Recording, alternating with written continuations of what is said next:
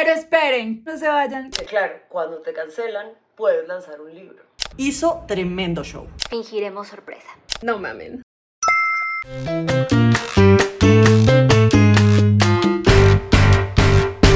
Bienvenidos a una nueva edición de La Caldera, el noticiero feminista de la revista Volcánicas, creado para expresar nuestra indignación y compartirles algunas iniciativas que están tumbando el patriarcado una noticia a la vez. Y en la semana en la que trataron de asesinar a Cristina, Chile rechazó el texto para una nueva constitución. Una señora conservadora es la primera ministra del Reino Unido y la mejor jugadora en la historia del tenis anunció su retiro. Sobrevivimos por pura ansiedad. Sobrevivo por pura ansiedad. Estas fueron las noticias.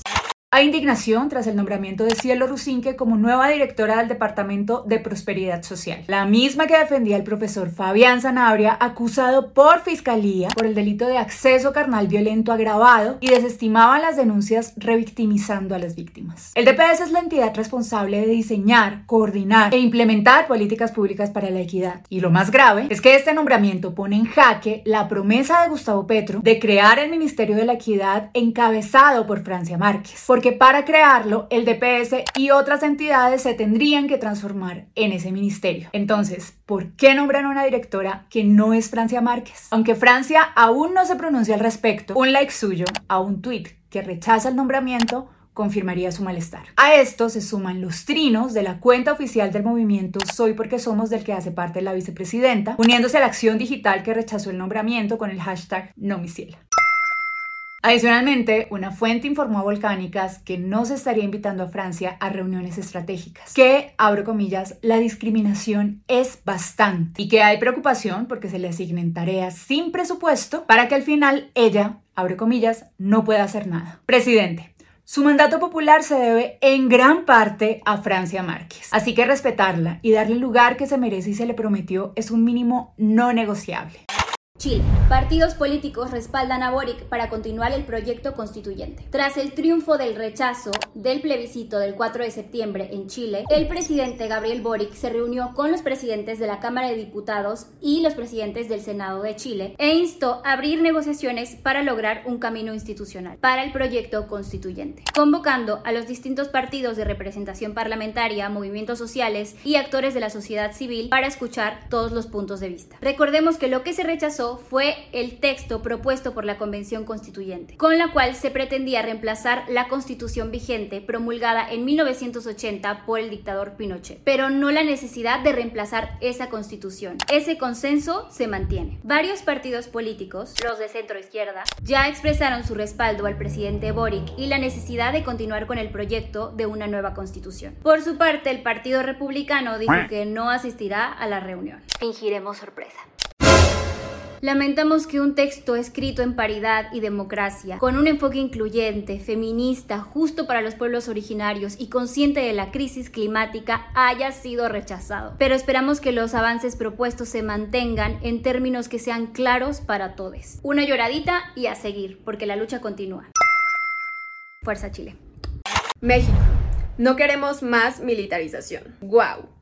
Qué padre el ejército controlando la seguridad pública. Ahora sí nos vamos a sentir seguras. Dijo nadie nunca. No mamen. La Cámara de Diputados aprobó reformas a la ley para que la Guardia Nacional pertenezca al ejército.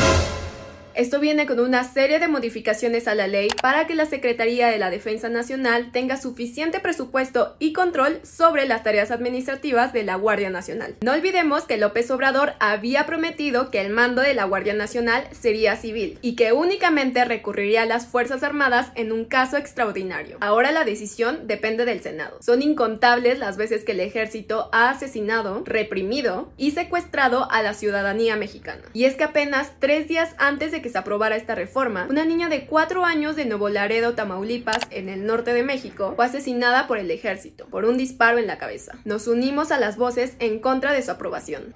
Colectivos feministas, activistas, defensores de derechos humanos y ciudadanos salieron a las calles de la Ciudad de México para protestar en contra de la reforma del presidente y exigir que senadoras y senadores tomen en serio su responsabilidad. Hoy hay madres que siguen buscando a sus hijos por la militarización, mujeres violadas por militares y niñas asesinadas por sus armas. Queremos seguridad sin guerra. Guardia militar, no. Colombia.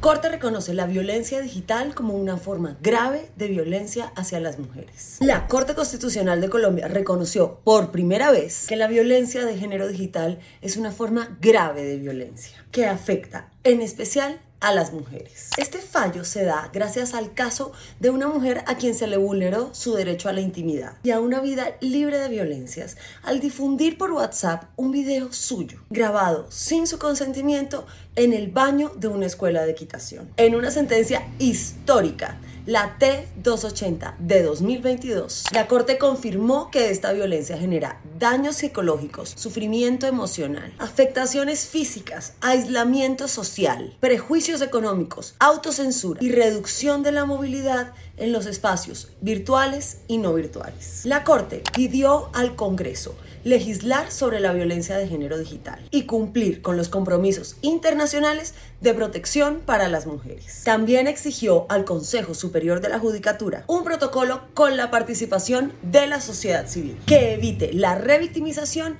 en el manejo de material probatorio de estos delitos. Pues para la Corte, cada visualización o reproducción de la imagen, la foto o el video es una revictimización de quien ha denunciado la vulneración de un derecho.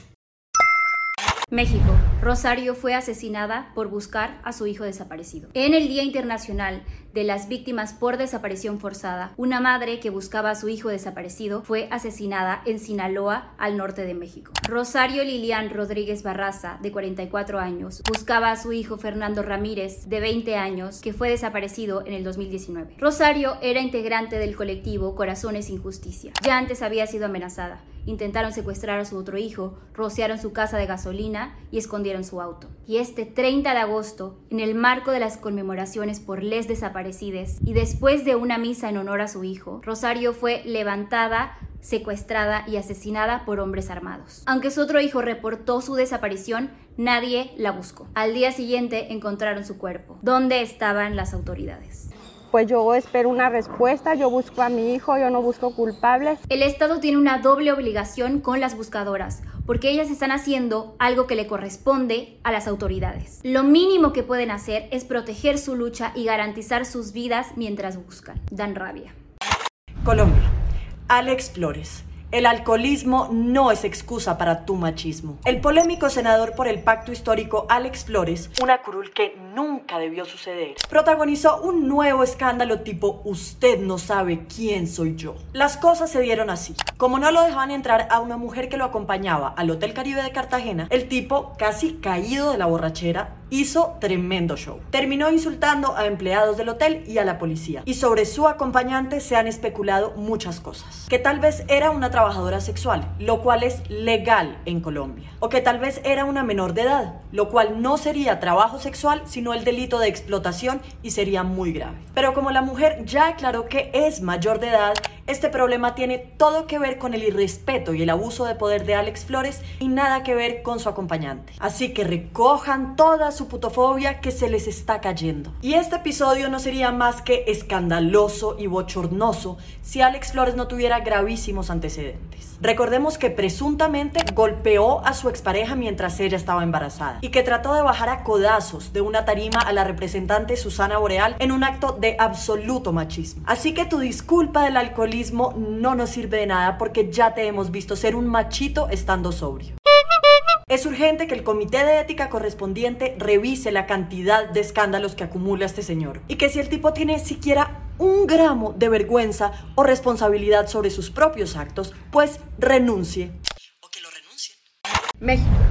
Justicia para Joana Líguez. Joana Líguez, una maestra de 24 años, fue asesinada a golpes en su propia casa en Nuevo León la noche del 31 de agosto. Su esposo, Jesús Antonio, es el principal sospechoso. Este fin de semana, después de que colectivas y activistas presionaran a las autoridades para encontrar al presunto feminicida, la Fiscalía General de Justicia de Nuevo León confirmó la detención de Jesús Antonio. El feminicidio de Joana se suma al de María Fernanda Contreras, Yolanda Martínez Cadena, Devani Y todas las mujeres víctimas de este crimen en Nuevo León. Y es que el delito de feminicidio es el que más ha crecido en los últimos meses en este estado. De acuerdo con el Observatorio Ciudadano de Seguridad y Justicia, los feminicidios aumentaron un 230% en comparación con el 2021 en Nuevo León. Para denunciarlo, se ubicó enfrente del Palacio de Gobierno en Monterrey una antimonumenta en la que se leía México feminicida. Estamos hartas de tanta violencia. Exigimos a las autoridades justicia y seguridad para todas. Colombia. Nuevo director de la policía es abiertamente antiderechos. Más de 40 organizaciones feministas y defensoras de derechos humanos manifestaron su preocupación tras el nombramiento del mayor general Henry Armando Sanabria como director general de la policía colombiana por sus expresiones abiertamente antiderechos contra el aborto, las parejas del mismo sexo, la eutanasia y la unión libre. En sus redes sociales se puede ver el nivel de antiderechos que es. Pero además se le ha visto participando en manifestaciones religiosas contra prestadoras del servicio de aborto usando el uniforme de la policía. Esto es gravísimo. ¿Y el Estado laico? No, pues súper seguras y protegidas nos sentimos. Un antiderechos no puede estar a cargo de garantizar nuestros derechos. La policía no nos cuida. Si esto les indigna tanto como a nosotras, entren a esta página y firmen para pedir la destitución de este señor. México. Nuevas pintas transfóbicas en la UNAM. Otra vez.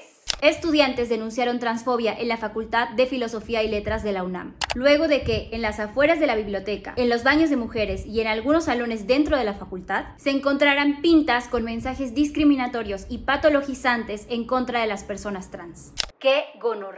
En respuesta, estudiantes trans se organizaron para hacer una limpieza de los mensajes y símbolos transfóbicos. Por su parte, el Consejo Técnico de la Facultad de Filosofía y Letras lanzó un comunicado donde condena categóricamente cualquier expresión de odio, violencia o discriminación hacia las diversidades sexogenéricas. Además, varios estudiantes se reunieron con la Comisión Interna de Igualdad de Género para armar un kit que identifique discursos de odio, así como crear un espacio de contención emocional para quienes fueron agredidos y generar otras actividades que puedan hacer a la Facultad de Filosofía y Letras un lugar más habitable para todos. Repudiamos los actos de transfobia y discriminación disfrazados de feminismo. Los espacios académicos deben ser seguros para todos.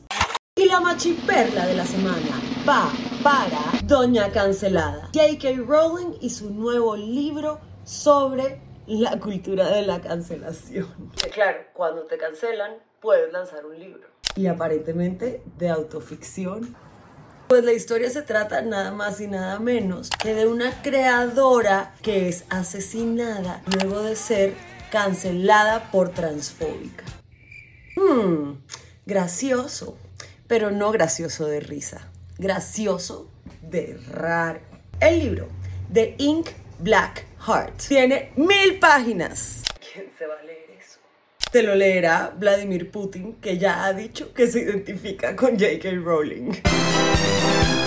Porque ambos, pobres, están cancelados. Y es que la transfobia es tan cómoda para el poder. Y si no, que lo diga Carol Arriaga, la secretaria nacional de Morena Mujeres en México. Publicó este tweet diciendo que solo hay dos sexos e invitó al secretario de salud Hugo López Gatel a revisar el libro de biología por haber dicho mujeres cis. Secretaria, ya hasta los libros de la SEP están más actualizados que usted. Ubíquese. Pero esperen, no se vayan, que hay ñapa. ¿Qué tal este señor que se cree chistoso haciéndole firmar a su hija pequeña un contrato para que no tenga novio hasta determinada edad?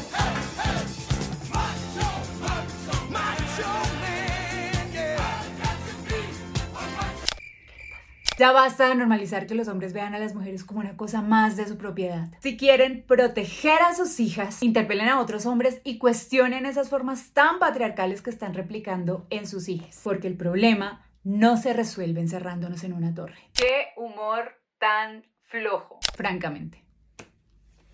Si te gustó este noticiero, deja tus comentarios abajo y compártelo con tus amigas. Nos vemos o nos oímos la próxima semana con más noticias.